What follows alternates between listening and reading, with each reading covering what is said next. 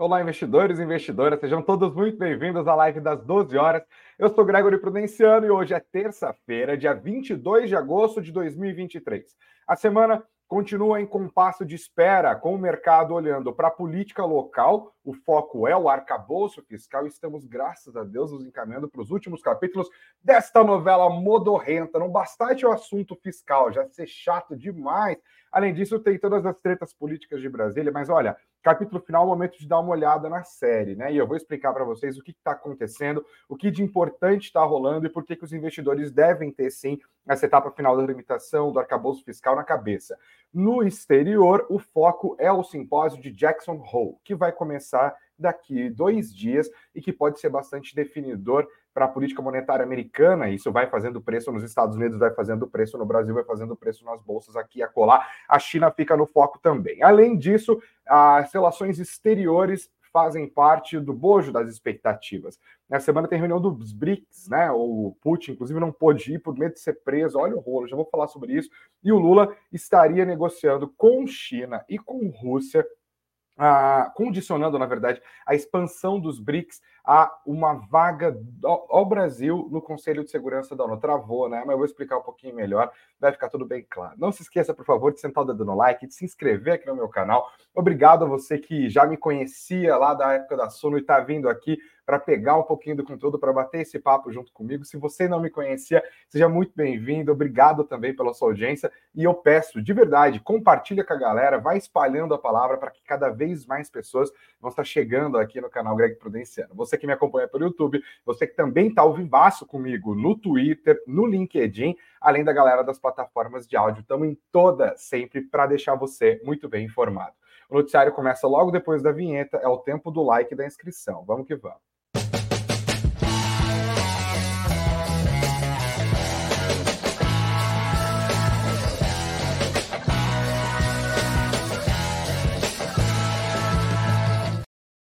Bom, a gente começa falando do Ibovespa, né? Ontem, inclusive, não deu para o Ibovespinha, mais um dia de fraqueza. Ô, oh, tristeza danada, tristeza do Jeca, como a gente fala lá em Piracicaba. Mas olha, no momento, o Ibovespa está mostrando alguma força, tá? O Ibovespa, nesse momento, sobe 1%, 0,98% para ser mais exato, ainda no 115.546 pontos. O mercado, como eu disse logo na abertura, está olhando para o exterior, está olhando também para as expectativas sobre a regra fiscal aqui do nosso país. Já vou falar um pouquinho mais sobre ela e também sobre o andamento da privatização da Copasa e da Semig, que está fazendo preço nas ações dessas empresas. Antes eu deixo meu boa tarde para todo mundo que está juntinho comigo aqui, deixando os comentários. Inclusive, já deixo a pergunta, é a mesma de ontem. Quero saber de que lugar do Brasil e do mundo você está me acompanhando e quero também saber qual que é a sua profissão, o que você faz para ganhar a vida. Se tem herdeiro aqui, já me manda um e-mail então, porque eu preciso de amigo rico, gente. Meus amigos estão numa draga danada. Eu, então, desempregado, não tem nem muito o que fazer. Estou precisando de amigo herdeiro. Então, se você é herdeiro, está me ouvindo, está me acompanhando nesse momento, manda um contato. Estou afim de fazer amizade, amizade sincera com piscina na casa também, inclusive. Vamos lá. É, já falei do Ibovespa, ó, coloco aqui como está no site do Invest News agora. O título deles é Ibovespa avança com apoio do exterior expectativas sobre regra fiscal. E aqui está a abertura. Bolsa Paulista adotava um viés positivo no segundo pregão da semana, acompanhando a tendência de outras praças acionárias globais e favorecida pelo declínio dos rendimentos dos títulos soberanos dos Estados Unidos, os Treasuries, enquanto no Brasil a chance de um novo arcabouço fiscal ser votado na Câmara dos Deputados. Nesse momento, alta aqui de 0, já passou por 1%, e 1% na atual circunstância, FES 1,03%, o índice está lá no 115.606 pontos. Eu vou primeiro destacar algumas empresas do noticiário. Primeiro, Semig e Copasa. As duas empresas estatais do Estado de Minas Gerais, as, duas, as duas têm, têm capital aberto, e o governo de Minas, do governador Romeu Zema, do Partido Novo, está avançando com a privatização. O governo mandou uma PEC para a Assembleia Legislativa do Estado de Minas Gerais, dando o primeiro passo, mas os analistas ouvidos por essa reportagem aqui do Felipe Moreira e da Lara Risério do Infomoney dizem que o caminho para a privatização dessas companhias ainda é bastante longo. Bom, mas está caminhando. Romeu Zema, que foi reeleito no ano passado, né, então está no seu quinto ano como governador do Estado de Minas Gerais, enviou para a Assembleia Legislativa um, é, um um, futuramente para facilitar o processo de privatização da Copasa e da Semig. Para os analistas ouvidos pelo Infomoney, o passo é positivo para as ações, como destaca o JP Morgan, porque marca o início do processo. No entanto, analistas esperam muita volatilidade ao longo do caminho, uma vez que não deve ser um processo tranquilo. Atualmente, a Constituição do Estado de Minas Gerais, que é Constituição, nós somos uma república federativa, todos os estados da federação têm as suas próprias constituições. É como no modelo americano. Só que aqui é um pouquinho para inglês ver porque lá nos Estados Unidos a autonomia dos estados é muito, muito, muito maior do que a autonomia dos estados aqui no Brasil. Ainda assim, os estados têm o seu conjunto de leis que, obviamente, está alinhado com a Constituição Federal de 1988, em grande parte ali é quase que um copia cola. Mas há regulamentações específicas, há empresas estatais, há práticas locais de cada uma das unidades da federação, e Minas Gerais é, obviamente, um dos estados da federação, tem a sua Constituição. E esta Constituição exige que haja um referendo público quando há necessidade de aprovação de privatização de serviços de água, energia e gás. Estamos falando, respectivamente, Copasa, Semig e Gasmig. A proposta de emenda à Constituição do governo do estado de Minas Gerais, enviado pelo governador, visa justamente alterar esse trecho. Ele quer remover a obrigação da realização de um referendo para poder privatizar as estatais. Ou seja, hoje, se o governo do estado de Minas Gerais quer privatizar a Copasa e a Semig, ele precisa fazer um referendo e perguntar para a população do estado se elas aprovam a privatização. O que o governo quer fazer é alterar esse trecho da Constituição para que o referendo não seja mais necessário. Mas tem outras alterações. A proposta enviada pelo Zema também reduz o número de votos mínimos para aprovação desses projetos de uma maioria qualificada, ou seja, precisa-se de três, de dois terços dos votos para uma maioria simples, 50 mais um, 50% mais um. Então ele quer simplificar o processo. Depois disso, de acordo com o comunicado do governo do estado, o governo vai enviar propostas de privatização para serem aprovadas na Assembleia Legislativa de Minas Gerais, assim que os estudos de viabilidade dessas privatizações forem concluídos. O Estado de Minas declarou que pretende concluir essas privatizações antes de 2026, quando, claro, termina o mandato do governador Romeu Zema. Então, este é o pulo do gato, tá? Falou, olha, privatizar desse jeito é muito complicado. A gente precisa de aprovação popular e aí vira uma guerra de narrativas. Nenhum governador quer isso no seu quintal e, além de tudo, exige maioria qualificada dois terços dos votos da Assembleia Legislativa. Vamos tirar a ideia do referendo e passar de dois terços para 50% mais um. É uma maioria simples, a gente consegue chegar lá. Esse é o cálculo político do governo de Minas Gerais. Então, há um longo caminho sim a ser percorrido, mas este primeiro passo já estava ajudando as ações dessas empresas no pregão dessa terça-feira, como destaca aqui o Felipe Lohans, o meu querido amigo, trabalha com ele no Estadão, aqui no Valor Econômico. Ações da Copasa sobem após Minas Gerais encaminhar projeto que destrava privatização. Fique de olho nisso, você que está interessado em empresas que serão privatizadas. Minas Gerais tem dois belos coelhos na cartola ali. O processo deve se alongar, como a própria previsão do governo é para 2026. Mas, ó, fica de olho, pega a tua lupinha e passa bem cuidadosamente nesse noticiário. Agora, Antes de ler os comentários, você está dizendo aqui de que lugar do Brasil do mundo você está me acompanhando e qual é a sua profissão. Eu vou falar um pouquinho sobre arcabouço fiscal. Dá até medo porque a audiência cai nessa hora. Mas fica, fica, segura aí. Eu vou falar a importância do arcabouço fiscal. Ontem eu já fiz um rápido resuminho sobre isso. Acho que vale repisar, né? Nós estávamos numa situação bem complicada enquanto economia em 2016, e aí houve a criação, ainda no governo Michel Temer, quando o Henrique Meirelles era, era o ministro da Fazenda, de uma regra fiscal draconiana, o tal do teto de gastos. Teto de gastos que basicamente congelava gastos públicos por um período de 10 anos. Assim, também para inglês porque não é por, por 20 anos, na verdade, é o texto. Mas ele prevê que na metade desse período, aos 10 anos, houvesse uma revisão, portanto, em 2026. A gente nem chegou em 2026, o teto de gastos já foi morto, cuspido, escarrado, violentado, batido, é, destroçado, furado milhões de vezes. Ou seja, politicamente mostrou que o governo não está preocupado é, em manter aquela regra fiscal draconiana. A gente está falando especialmente do governo Jair Bolsonaro, um governo de direita que se vendia como fiscalista, que tinha o Paulo Guedes como fiador junto a Faria Lima, aquela coisa, o povo comprou o discurso e ficou vendo o teto sendo furado a, a vida inteira. Tem um gestor que não tem nada de política, gente. Fica esperto com a análise política de gestor, a gente fica assim. Mas enfim, essa é uma fofoca.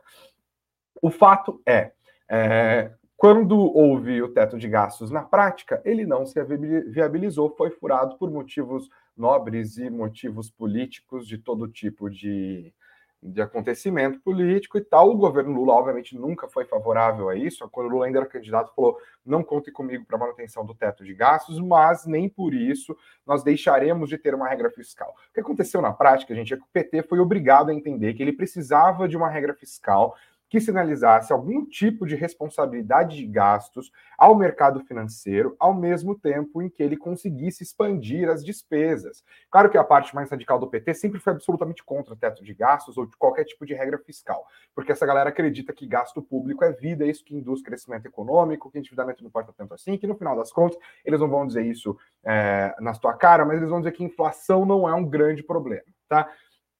Inflação é gerada, entre outras coisas, por gastos governamentais excessivos, especialmente quando isso aumenta o nosso déficit e faz com que o custo do endividamento do nosso país vá aumentando, o prêmio de risco vai subindo, aquele cenário todo que a gente conhece, e aí a Selic vai para cima, daí eles culpam o Banco Central porque está fazendo o trabalho dele para tentar controlar a inflação, já sabe aquele rolo. Bom, o Haddad está lá como uma tentativa de amálgama, né, entre os interesses do governo Lula e os interesses do mercado financeiro. Ele é o cara que vai ter que dizer para Glaze Hoffman e companhia: calma, a gente vai continuar ah, expandindo o gasto social, vai ter investimento público, vai ter PAC. E é o cara que vai virar para o mercado financeiro e falar: calma, a gente vai ter uma regra que vai limitar a expansão, uma regra clara, você vai entender tudo bonitinho, vai trazer previsibilidade, a gente não está aqui para gastar loucamente, não. Calma todo mundo.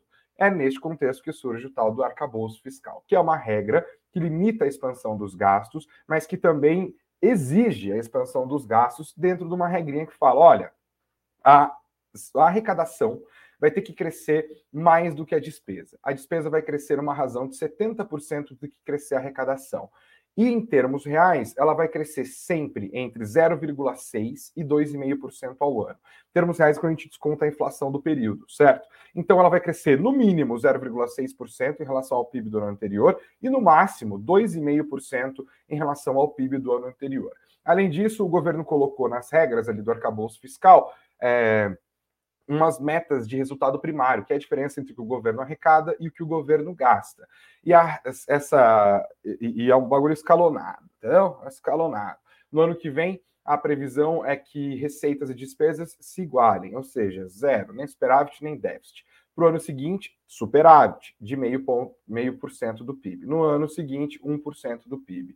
Dentro de um range ali, de uma banda de variação de 0,5 ponto percentual para cima ou para baixo. O mercado começou a olhar para isso e falou: hum, ficou aquela, né, aquela digestão, foi uma digestão doída, sabe? Quando você bate um belo prato, uma feijoada, você precisa de um tempo para dar uma digerida, foi a reação do mercado é o arcabouço fiscal. Mas depois que digeriu, ficam as boas memórias da feijoada e o mercado ficou felizinho com o arcabouço, porque justamente ele dá algum grau de previsibilidade, previsibilidade a respeito de como vai avançar os gastos. Ele tirou da mesa aquela possibilidade de um descontrole nas contas públicas. E isso foi bastante positivo, ajudou na melhoria das notas do Brasil junto às, às agências de rating, tá? Tanto a S&P quanto a Fitch citaram isso. O próprio Banco Central também ficou feliz com o arcabouço fiscal, incorporou isso nos seus comunicados e nas atas do Copom, dizendo que o arcabouço conseguiu ajudar a ancorar as expectativas de inflação, e isso tornou possível o processo de afrouxamento monetário que a gente está vivendo agora, né, o processo de início de queda dos juros, da nossa taxa Selic,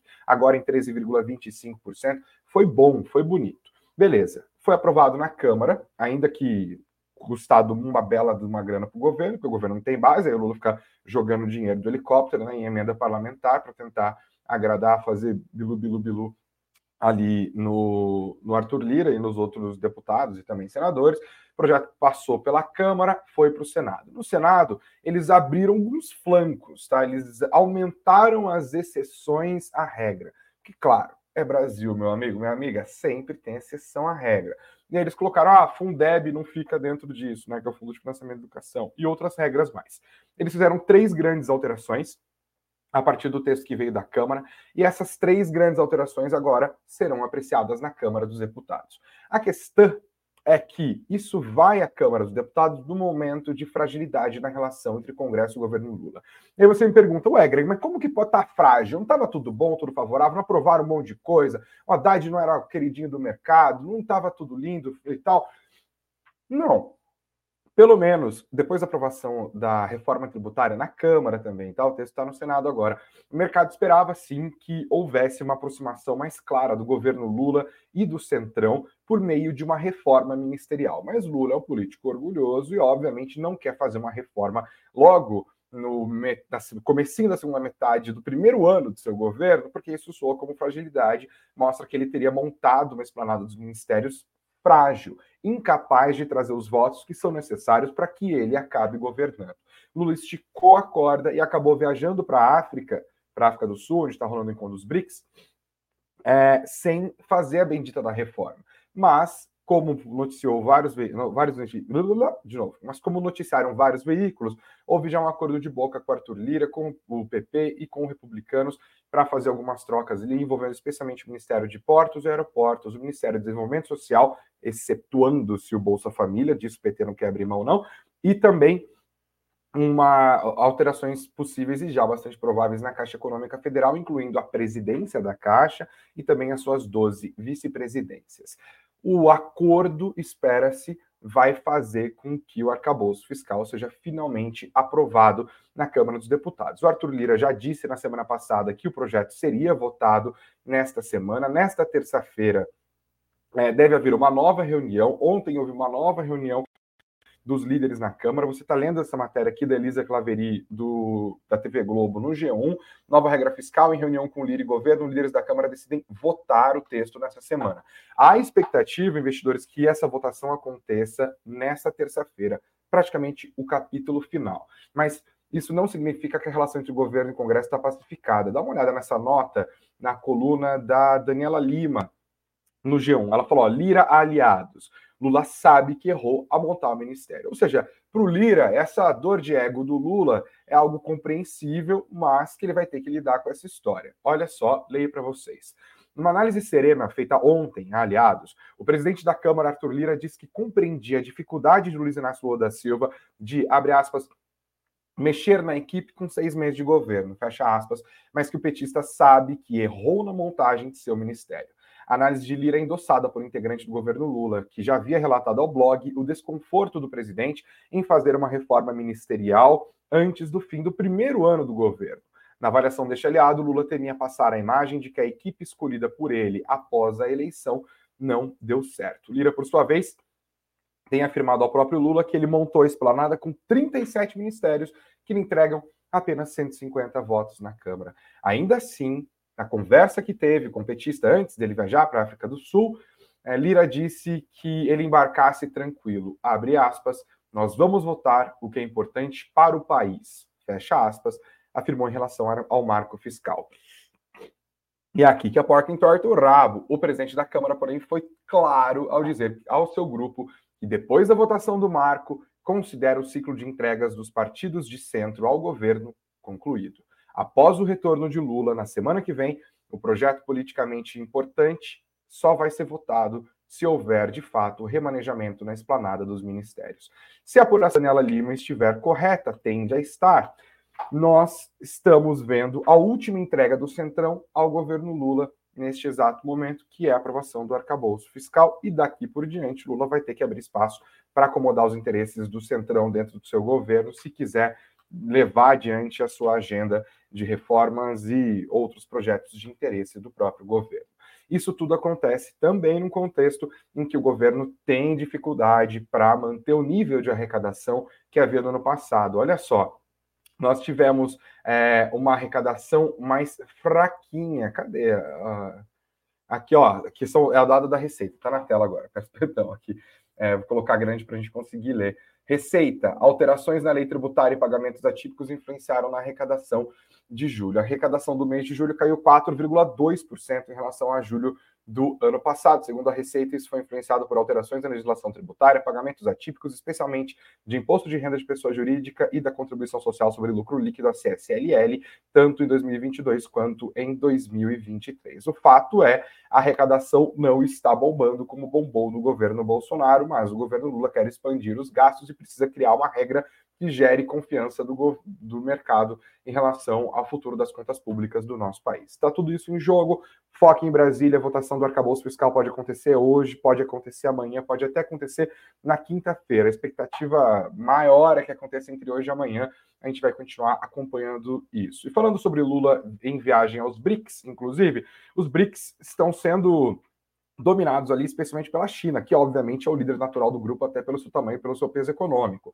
E a China quer expandir os BRICS, quer colocar Argentina, quer colocar Irã, quer colocar países que orbitam na sua zona de influência é, geopolítica para fazer oposição ao Ocidente, que está representado não só nos Estados Unidos, mas na figura do G7, o grupo dos ricos, né, dos países mais industrializados do mundo. Está lá Estados Unidos, está lá Alemanha, está lá Inglaterra, Japão e por aí vai. Nem China, nem Rússia fazem parte do G7, mas Rússia e China fazem parte dos BRICS, junto com Brasil, Índia e a, também África do Sul. Tem outros países querendo entrar, inclusive a Argentina está nessa lista. A China quer expandir. O Brasil não tem grande estratégia expandir isso para lá ou para cá. Ele acaba sendo diluído na importância é, dentro do grupo. Mas, segundo matérias publicadas em vários veículos, o Lula estaria buscando apoio da Rússia e da China para o Brasil entrar no Conselho de Segurança da ONU. Pô, beleza, vocês querem expandir os BRICS?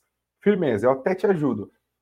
Mas uma mão lava a outra, eu quero uma vaga no Conselho de Segurança da ONU, que é um grande sonho da diplomacia petista desde os primeiros governos de Lula, e isso nunca aconteceu.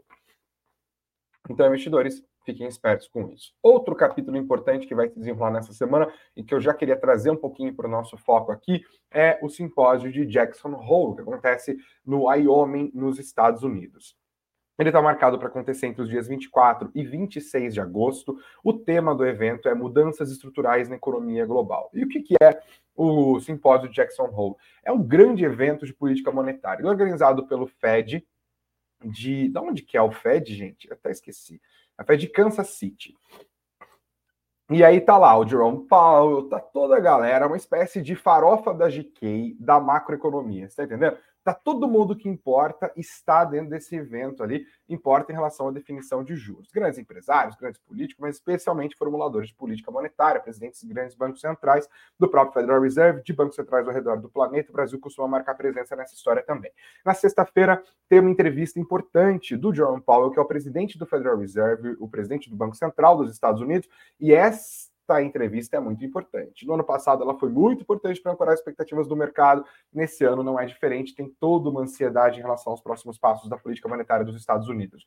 Os Estados Unidos entraram num processo de elevação de juros raramente visto nessa velocidade para dar conta da inflação. Eles fizeram uma pausa técnica aguardando por novos números, vieram os novos números, decidiram fazer mais um aumento de 0,25 ponto percentual na última reunião do FONC, que é o Comitê de Política Monetária deles, e agora tem uma próxima decisão no mês de setembro, depois tem uma outra decisão no mês de outubro.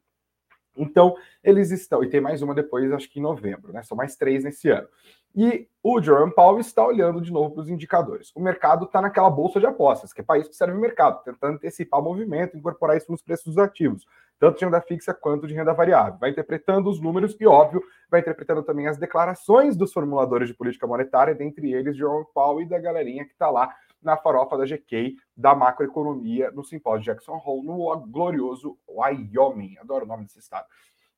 Então, a entrevista do Jerome Powell é bem importante, viu, galera? Só que ela vai sair só para sexta-feira. O que, que, está acontecendo? Nós estamos no momento de mercado olhando para todo esse noticiário e aguardando quais serão os próximos passos do arcabouço fiscal, da política monetária americana, da economia chinesa, que está dando aquela desacelerada, e por isso o Ibovespinha, gente, sempre naquela fraqueza. Uma coisa que é bem importante para entender o movimento do Ibovespa, e assim eu vou caminhando para o fim da nossa conversa, é o fluxo estrangeiro. E tem uma matéria muito legal aqui no Infomoney que eu queria trabalhar com vocês, que fala da importância do investimento estrangeiro para a Bolsa Brasileira, quais foram os movimentos recentes que ajudaram a, que ajudam a gente a entender essa sequência de 13 quedas e também as expectativas. Se o fluxo estrangeiro vai acabar voltando aqui para a nossa bolsa. A matéria também da Lara Risério. Vem comigo acompanhar os destaques aqui nas opiniões dos analistas. É uma matéria escrita por ela, juntando informações tanto do Estadão quanto da Reuters. Uma matéria um pouquinho extensa, eu vou fazer um resumiguinho aqui, a gente vai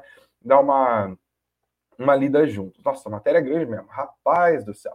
Aí tá aqui, ó, dados. É, a Bolsa Brasileira já contabilizava uma saída líquida de 8 bilhões e 600 milhões de reais em agosto até a sexta-feira passada.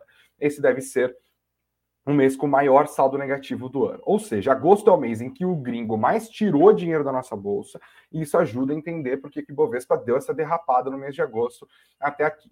Aí ela lista por que, que isso rolou. Um, pessimismo maior com a China. Quem acompanha minhas lives já sabe disso maior que é a maior parceira comercial do Brasil. Também sabe disso, hein?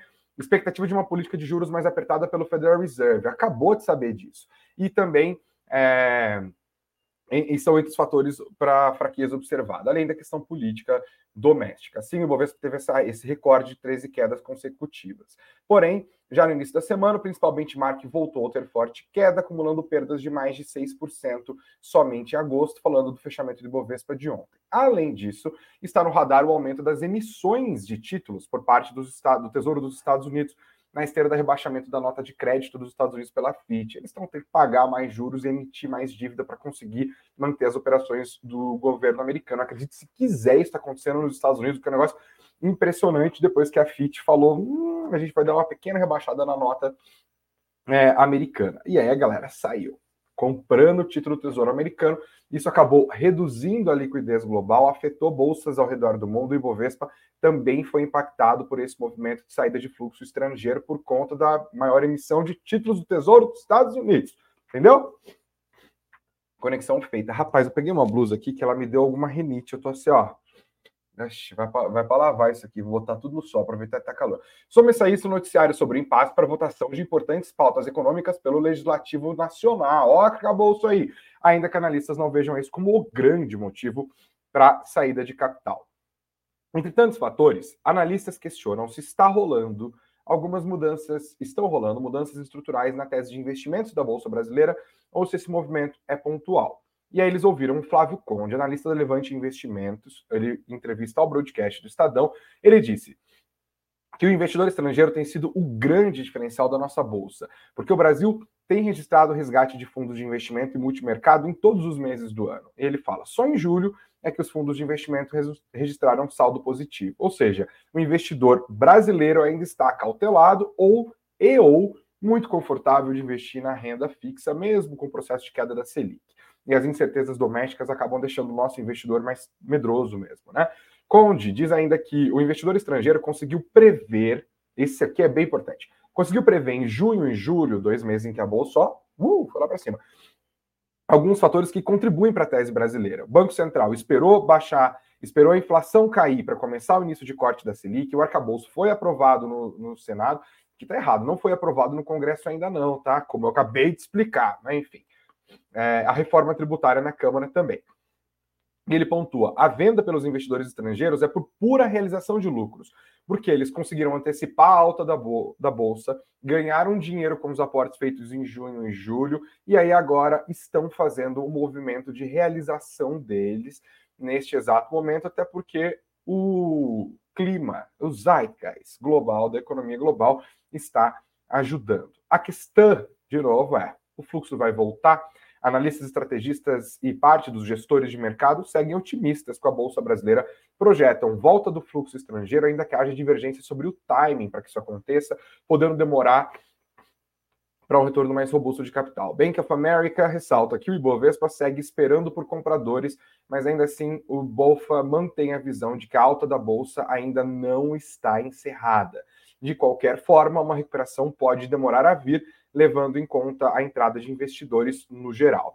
Aí ele cita aqui uma pesquisa feita pelo Bank of America com gestores da América Latina, que mostrou que a maioria dos participantes espera que os investidores mudem para as ações, ou seja, saiam de renda fixa e vão para renda variável, somente quando a Selic chegou, chegar em 10% ao ano. 32% avaliam que será necessário um juros menor do que os 10% para que esse movimento aconteça. E aqui, se esses gestores estiverem certos, a gente está falando do ano que vem, porque o próprio Boletim Focus mostra que o mercado está apostando em Selic a 11,75% ou 12% no final deste ano. É um movimento portanto, já para o segundo trimestre do ano que vem.